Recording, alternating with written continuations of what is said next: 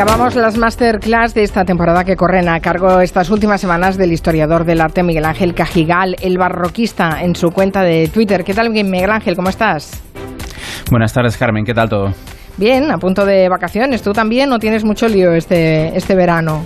Con la exposición la verdad es que he tenido... de Galicia y todo eso. He tenido, he tenido lío bastante estas últimas semanas, pero mañana ya desconecto por lo menos por unos días, que también, también es importante. Recordemos que es el comisario de Galicia Futura, que es una exposición que si van a Galicia no se la pierdan, ¿eh? que es el tercer gran proyecto expositivo de la Junta de Galicia en la Ciudad de la Cultura con motivo del Chacobeo 21-22. Así que, que, nada, bueno, en fin, vamos a hablar de las obras maestras. Es eh, la pregunta que nos hace hoy. Eh, hemos hablado de muchas cosas en estas masterclass, ¿eh? de mujeres artistas, de obras excepcionales, de, cómo, sí, de cómo se exhiben las obras en los museos. Bueno, y hoy toca reflexionar sobre qué es una obra maestra y no me digas que nos vas a desmontar mitos de la historia del arte, por favor. Con lo que me gusta a mí desmontar mitos. Por eso, por eso. Si hay un término que ha pasado a la cultura popular dentro del mundo artístico es ese, de obra maestra, y lo usamos constantemente. Yo creo que tenemos que hacer un poco de examen de conciencia, porque a lo mejor eh, con esta frase que se usó al principio de, la crisis económica, ¿no? de por encima de nuestras posibilidades, pues no sé, Carmen, si no estaremos usando el término obra maestra por encima de nuestras posibilidades. O sea que estamos a nivel de días históricos, ¿no? Obras maestras, días históricos, todo muy sobrevalorado. Está bien, está bien. silencio atronador, toda esa serie de tópicos. sí, yo creo que yo creo que es un concepto que se usa con demasiada facilidad para etiquetar cualquier cosa que, nos gusta, nos deslumbra. La última película que, nos ha llamado la atención es una obra maestra. Es una canción que suena en la radio y nos gusta mucho obra maestra. Yo creo que nos pasamos un poquito, un poco. Quizá el problema es que deberíamos tener más léxico para poder expresar lo que, lo que vemos, lo que oímos y no sé, claro. Quizás sí. En historia del arte, ¿sabes?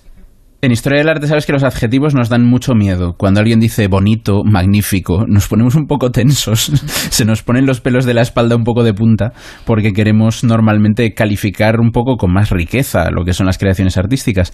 Pero es cierto que al final, si usamos obra de arte, obra maestra, perdón, para, para cada obra de arte que nos sorprende en cualquier arte, a lo mejor estamos elevando tanto el listón que al final, si todos son obras maestras, nada lo sería. Eh, cualquier cosa que nos parezca muy buena, no deberíamos etiquetarlo como obra maestra, simplemente como algo que es muy bueno. Vamos a retar a los oyentes a que nos hagan llegar sus opiniones sobre las obras maestras o que nos digan qué obras consideran que son obras maestras, a ver si pasan el filtro de la objetividad de un historiador del arte. 638-442-081. Bueno, hay una parte subjetiva, de todas maneras, en, el, en la creación artística, Miguel Ángel. Es, eh, bueno, te, ves, eh, te pones delante de una obra y, te emociona o te, te llega, no sabes muy bien cómo expresar o, por qué, pero tienes esa vinculación, ¿no? Claro, los expertos esos no son los criterios que utilizáis para definir cómo son las obras y la calidad artística que tienen. Claro, incluso la propia calidad artística es algo que se puede discutir. Yo, por ejemplo, creo que existe la calidad artística. Existe en arquitectura, existe en música, existe en literatura, hay una calidad objetiva, por lo tanto también existen las bellas artes, en lo que llamamos las bellas artes tradicionalmente, las artes plásticas o las artes visuales. La calidad existe. ¿Qué ocurre? Que un artista, una artista, sea hombre o mujer, que generalmente alcanza una excelencia técnica o creativa, en general va a producir obras de muy de muy alta calidad si a cada una de esas obras de muy alta calidad le llamamos una obra maestra, al final se nos va un poco de las manos, ¿no? Descontrolamos un poco, eh, creamos una inflación alrededor del uso de la palabra obra maestra que, al final no nos permite mm, tener perspectiva, ¿no? Por ejemplo, pues Velázquez o, Vermeer o estos artistas del pasado, del siglo XVI, XVII, que no conservamos muchas obras suyas en general, porque de hombres y mujeres del siglo XX o XXI generalmente conservamos más, pues si cada cuadro pintado por uno de estos personajes o por Artemisia Gentileschi, cada una de esas obras es una obra maestra, pues tenemos un problema. Yo creo que hay una cosa ya que desmitificar. No todos los buenos cuadros, incluso no todos los muy buenos cuadros de un grandísimo artista o de una grandísima creadora son obras maestras. Son cuadros con una enorme calidad porque las personas que los produjeron eran extraordinarias. pero, pero si al final ponemos el acelerador todo el rato, eh, vamos todo el día por autopista, pues nos perdemos muchas cosas por el camino. Hay que transitar todo tipo de carreteras. También las carreteras secundarias están muy bien en el arte. ¿Y este concepto de obra maestra de dónde sale? Del concepto maestro, supongo, de los talleres o bueno, no sé, ahora estoy fabulando yo, no, tengo ni idea. Sí, sí, no, pero vas muy bien, Carmen. De, de la época gremial, ¿no? Esa tradición de obra maestra nace este concepto de una forma muy diferente a como lo utilizamos en la actualidad. En la actualidad parece que utilizamos la idea de obra maestra para referirnos a una creación suprema de la creatividad humana, ¿no? Cuando en realidad una obra maestra era esa pieza que un maestro artesano, en cualquier arte, debía ejecutar para demostrar que tenía capacidad de independizarse, digamos, de tener su propio taller, de convertirse en un maestro.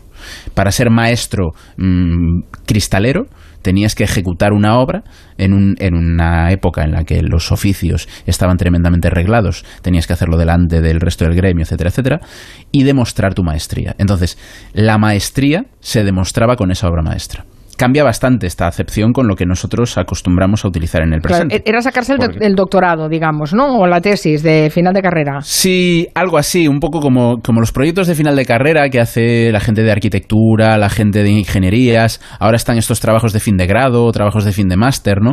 Eso sería la obra maestra. Por lo tanto, no necesariamente la mejor. Eso es muy interesante. Eh, actualmente asociamos esa idea de obra maestra a algo que es cumbre y no necesariamente, de hecho, poco probable que, la primera obra autónoma que alguien hacía para demostrar que podía ser un maestro independiente fuese la cumbre de su creación. Lo normal es que la cumbre de la creación en cualquier tarea llegue con una cierta madurez profesional. ¿no? Mm. Pues un carpintero. Un carpintero normalmente conoce su oficio cuando lleva mucho tiempo ejerciéndolo de manera autónoma, no en la primera obra autónoma que crea. Así que aquí ya nos trastoca un poco. La historia del término ha evolucionado desde una idea que era un poco como alcanzar la suficiencia profesional, demostrar que podías tenerla, y a partir de ahí se ha ido desarrollando en paralelo a un concepto que ya tratamos en la masterclass, que es el concepto de genio. Lo hemos visto. Eh, esa idea de genio que hace un poco de daño también cuando se convierte en un concepto hiperbólico. Aquí tenemos dos hipérboles. Si los genios son los que crean obras maestras, al final dejamos de lado la mayor parte de la creación artística. Yo creo que eso es una pena. Y si consideramos genios a tanta gente, posiblemente es que no sean tan geniales. Claro, si, si, si todo el mundo es bueno. Exacto, si, todo, el mundo es bueno. Sí, sí, efectivamente, efectivamente. Esto, Fíjate, vamos a usar un símil deportivo, ¿no? La gente que sabe de deportes de equipo a lo mejor entienda por dónde van los tiros. Siempre se dice, fútbol, baloncesto, cualquier deporte de equipo, que no se puede configurar un equipo a partir solamente de estrellas, sino que necesitas clase media, necesitas un poco de todo. Pues en arte, si todos son obras maestras y todos son genios, al final nos perdemos la mayoría. Lo cierto es que no es así. Mucha gente cree cuando entra en el Museo del Prado, o en Uffizi, o en el Louvre, o en la National Gallery, o en el Metropolitan, que están llenos de obras maestras. Y es cierto que tiene muchos cuadros excepcionales, muchas esculturas excepcionales, pero la inmensa mayoría de obras de arte que se exponen, incluso en los mejores museos del mundo, son obras de mucha calidad, pero no necesariamente obras maestras. Vamos a hacer una pequeña pausa, ah, si no te importa, Miguel Ángel Cajigal, en esta clase de belleza, porque la realidad a veces que nos rodea no es tan, no es tan agradable. Eh, hemos contado y estábamos siguiendo información al respecto de lo que ha pasado en Marbella a las 3 y cuarto, 3 y 20 más o menos de esta tarde, que un eh, coche ha interrumpido en una acera y ha arrollado todo lo que había en su paso, entre ellos una, terraza, es en la, calle Miguel Cano de Marbella. Y mm, vamos a hablar con Raúl Morote, que eh, ha sido uno de los testigos de, lo que ha pasado. Señor Morote, buenas tardes. Muy buenas tardes. ¿Usted, lo ha visto todo? Sí, eh, lo hemos visto, sí. He estado con más gente y lo hemos visto. ¿Dónde estaba usted en ese momento? Pues esta calle, digamos, se divide en, digamos, dos trozos separados por una en vertical. Entonces yo estaba en la parte baja de la calle. Era un coche, un Suzuki, me dicen, ¿no? Un, un coche. sí, exactamente. Vale, y, usted estaba con más personas y ha visto pasar el coche, em, em, ¿estaba, ¿ha derrapado o, ha ido directamente hacia la acera, el coche, digo? Ha ido como, digamos, haciendo como zigzag hacia los lados de la calle y arrollando pues a todo lo que se encontraba a su paso. Mm, ¿Se sabe quién eh, lo conducía? ¿Ha llegado usted a ver quién estaba dentro del coche o qué ha pasado Pues, después? pues eh, yo en concreto no, pero eh, no, yo, yo estoy, tengo relación porque somos hijos, soy el hijo de uno de los dueños de los restaurantes de esta misma calle y uno de nuestros socios, por ejemplo, ha sido quien ha, quien ha ido a, quitar las llaves del coche a esta persona. Entonces yo no he tenido, no he visto a esa persona en concreto, pero por ejemplo el socio nuestro sí que ha sido quien le ha quitado las llaves y él sí que ha tenido más contacto.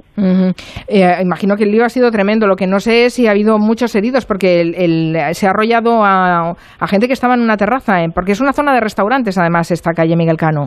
Exactamente, es una es la calle digamos más céntrica a nivel de restaurantes de Marbella, que siempre está plaga de gente y había bastante serio, o sea, no no sé decir una cantidad, pero había mucha gente por el suelo con- y había bastante ambulancia y mucha gente siendo atendida. Los los los empleados de los distintos restaurantes, dueños y demás iban todos a la calle a socorrer a todo el que podían. Yo no sé cifra, pero unas 15 personas podría 15 personas podría haber sin problema. Eh, eh, ten- tenemos que confirmar eh, detalles, Sí. evidentemente, porque esto es la eh, impresión de Raúl Morote, que es hijo de uno de los dueños de los restaurantes en esa zona, en Miguel Cano, eh, pero no ha sido en la terraza de ninguno de los restaurantes No. de tu familia, Raúl. No, no, no, no, nuestros restaurantes, digamos, o sea, estaban en la parte de abajo. Por- Se ha quedado, el coche, digamos, ha- eh, se ha chocado justo a la altura de nuestro restaurante, pero no ha llegado a, a, a- a la zona, a impactar con, a unos 15 metros más o menos. Entiendo que en la terraza debería haber muchísima gente, porque eran las 3 y 20, hora de comidas, mucha gente Claro. comiendo fuera, claro. Ahora en Marbella también, que es el tema turístico, hay muchísimos extranjeros y estaban pues todas las, todas las terrazas y todos los restaurantes llenos de gente, o sea, en, en un momento de pleno apogeo. Ya, ¿Y es una zona de fácil acceso con el coche? Eh, pues la verdad que es una calle que en teoría mm, no, no deben pasar muchos coches porque solamente tienen acceso, digamos, eh, los que tienen eh, parking, ¿no? Los, los- de los edificios los que tienen parking. Entonces no se suelen ver muchos coches por esa calle. Pueden acceder, pero no se suelen ver. Raúl Morote, muchísimas gracias. Por, es uno de los testigos de lo que ha sucedido este mediodía en Marbella. Gracias por habernoslo contado. Imagino que todavía en un cierto estado de shock de, de ver eh, semejante atropello múltiple con un coche descontrolado que ha arrasado lo que encontraba a su paso en una zona de muchas terrazas porque es una zona de muchos restaurantes ahí en Marbella. Gracias, Raúl. Muchas gracias Un a abrazo a tu vosotros. familia. Gracias. Un abrazo. Eh, nos habíamos comprometido, comprometido con la audiencia que cada vez que tuviéramos alguna información que pusiera un poco eh, eh, negro sobre el blanco qué es lo que había pasado, ya que la información nos ha llegado cuando ya el programa estaba en antena, que la compartiríamos con ustedes y es lo que no, lo que hasta ahora les podemos contar, esperando cifras oficiales o más datos y más detalles de fuentes oficiales también. Eh, enseguida volvemos.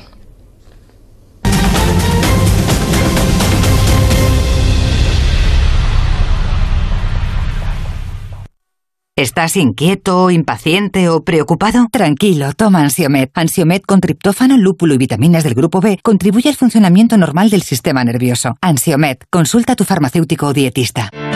Llega la tercera edición de los reconocimientos Go ODS, una iniciativa del Pacto Mundial de Naciones Unidas y la Fundación Rafael del Pino para reconocer la innovación orientada a los objetivos de desarrollo sostenible. Si tienes un proyecto innovador que impulse estos objetivos, no dejes de inscribirte en reconocimientosgoods.com antes del 15 de octubre y consigue tu reconocimiento Go ODS con la colaboración de Atrasmedia. ¿Qué tal, papá? Bueno, me ha llamado Jorge, el inquilino, que le han hecho ahora un ERTE y con esta situación no sabe si va a poder pagar. Quiero ayudarle, pero no sé si me pillo los dedos. Papá, ya te lo he dicho. Hazte de legalitas como nosotros, que con una llamada te dicen las opciones que tienes. Adelántate a los problemas, hazte ya de legalitas. Y ahora por ser oyente de Onda Cero, y solo si contratas en el 900 661 ahórrate un mes el primer año.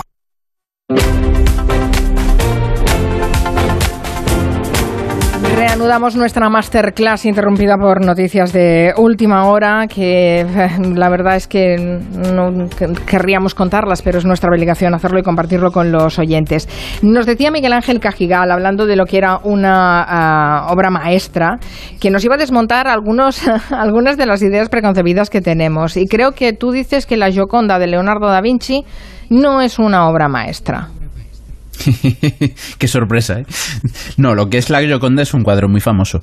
Y ese es otro de los problemas del abuso de, del término obra maestra. Tendemos a considerar obra maestra aquellas piezas que tienen un mejor acceso para el público. Por ejemplo, las películas de Alfred Hitchcock son obras maestras para mucha gente. A lo mejor no lo son las películas de una directora o un director que no han visto o que es más difícil de encontrar su creación. Pues algo parecido ocurre con las obras de arte que están en los museos. Hay museos por los que pasa muchísima más gente que por otros. El Museo del Louvre de París es por el que más gente pasa en el mundo, o por lo menos lo era antes del coronavirus, y eso hace que su cuadro más icónico, más reconocible, que es la Gioconda, pues sea considerada una obra maestra por una enorme cantidad de personas. Probablemente, si le preguntásemos a la mayoría de la humanidad, haciendo una mega encuesta, cuál es la obra maestra de la pintura que les viene a la cabeza, seguramente la Gioconda sería, si no la que más saliese, uno de los que más. Eso lo tenemos claro. ¿Y las meninas, en realidad, ¿y las meninas de, de Velázquez? Las meninas estarían un poco más próximas a esa noción clásica, histórica, artística, digamos, de obra maestra, ¿no? Porque en historia del arte, generalmente, cuando nos referimos a obra maestra, no hablamos tanto de la calidad como algo mezclado, ¿no? La calidad, pero también el valor innovador o el valor de trayectoria que tiene una obra, ¿no? Y Las Meninas es cierto que es una obra que marca un cambio o que por lo menos genera una gran influencia en otras posteriores. Y eso nos, nos, acercaría mucho más a esa noción de obra maestra. Sin embargo, también hay que tener en cuenta que esto también es bastante circunstancial. Porque, por ejemplo, Las Meninas es un cuadro que durante muchísimo tiempo no fue especialmente conocido. Porque al ser propiedad de la corona, al formar parte de la colección real española, no estaba disponible su visionado para tanta gente como otras obras de arte que podían ser vistas en otros lugares. Entonces ese visionado también condiciona mucho. Em, si la Gioconda no es una obra maestra exactamente, lo que es es un gran retrato de un buen pintor, excelente pintor que es Leonardo da Vinci. Las Meninas sí es la obra más característica e identificativa de su, de su creador, en este caso Velázquez, pero podemos encontrar otros cuadros de Velázquez que a nivel de calidad son parejos a las meninas. Entonces ya empieza el problema. ¿Cuántas obras maestras vamos a aceptar en cada, en cada caso? Vale, o sea que veo que tiene que tener una obra maestra, tiene que tener éxito de crítica y público, ¿no? Porque podríamos llegar, sí, podríamos llegar un poco a ese consenso, ¿no? Quizás. Eh, yo no quiero ser ventajista, porque a veces somos muy ventajistas y vemos que el tiempo ha convertido algunas obras en obras maestras. Por ejemplo, yo aquí hay un ejemplo Sí, aquí hay un ejemplo que para mí es muy interesante. Y es una obra que la gente aficionada al arte contemporáneo seguro que conoce, que es La Fuente de Marcel Duchamp. Marcel Duchamp. El urinario. Eh, el urinario, exactamente. Hace poquito más de un siglo contaba él que presentó un urinario invertido y firmado a un concurso de arte. Y con el paso del tiempo, este gesto de Marcel Duchamp, esta gamberrada, porque es una gamberrada, vamos a decirle las cosas por su nombre, se acabó considerando una obra maestra de la creatividad contemporánea porque él de alguna manera desafiaba eh, el arte establecido y porque él había, entre comillas, inventado algo que luego fue muy importante en la historia del arte que se llama ready-made, ¿no? La idea de coger un objeto cotidiano y elevarlo a la categoría de arte simplemente porque un artista, hombre o mujer, posa su mirada sobre ese objeto. Claro, ¿qué ocurre con esta ocurrencia? Que en realidad toda esta construcción de la obra maestra alrededor del urinario de Duchamp, de la fuente, es un poco falsa. Primero, ni siquiera sabemos si Duchamp hizo alguna vez esto. Él decía que lo había hecho, pero no tenemos pruebas. Luego, años después, se, se, evocó un poco, se reconstruyó ese urinario y las fotografías que hoy vemos, y esto mucha gente no lo sabe, las fotografías de la fuente que vemos de, de Duchamp en los libros son fotografías de una reconstrucción de la presunta fuente de Duchamp, pero no del urinario original que presuntamente Duchamp presentó a un concurso. O sea que a partir de ese gesto, de esa gamberrada, se ha creado toda una retórica que incluso en su momento podríamos decir que tuvo un impacto nulo o inexistente esto que Duchamp hizo, sino que fue el paso del tiempo el que empezó a generar una bola de nieve alrededor de lo que Duchamp había hecho.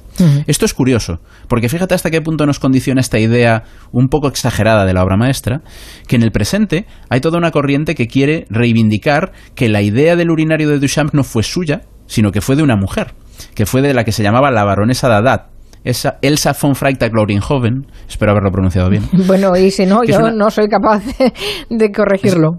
Sí, es difícil corregirme en este caso. Lo cierto es que esta mujer, la baronesa Dada, sí parece que creó el primer ready-made, pero es muy poco probable que tuviese nada que ver en una fuente de Duchamp que ni siquiera sabemos que existió. Fíjate hasta qué punto se llega a pervertir la idea de obra maestra cuando nos discutimos en la autoría de una presunta obra maestra cuando en realidad ni siquiera sabemos si existió esa Mm, pieza. Ya, ya. Mm, es- es- ese es el problema que O sea, la obra maestra es discutir maestras. sobre ello, desde luego.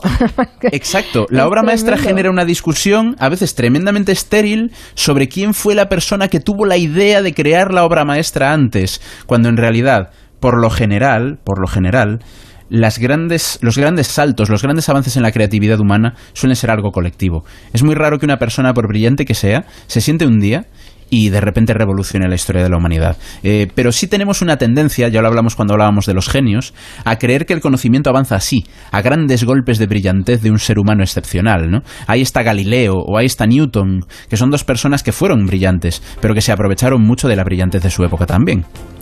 ¿Cuántas cosas hemos aprendido con las masterclass de Miguel Ángel Cajigal, el barroquista, si lo quieren seguir en Twitter? Ha sido un placer y espero que no se quede la cosa ahí. Felices vacaciones, un beso. El placer ha sido mío, Carmen. Muchas gracias. Felices vacaciones. Adiós.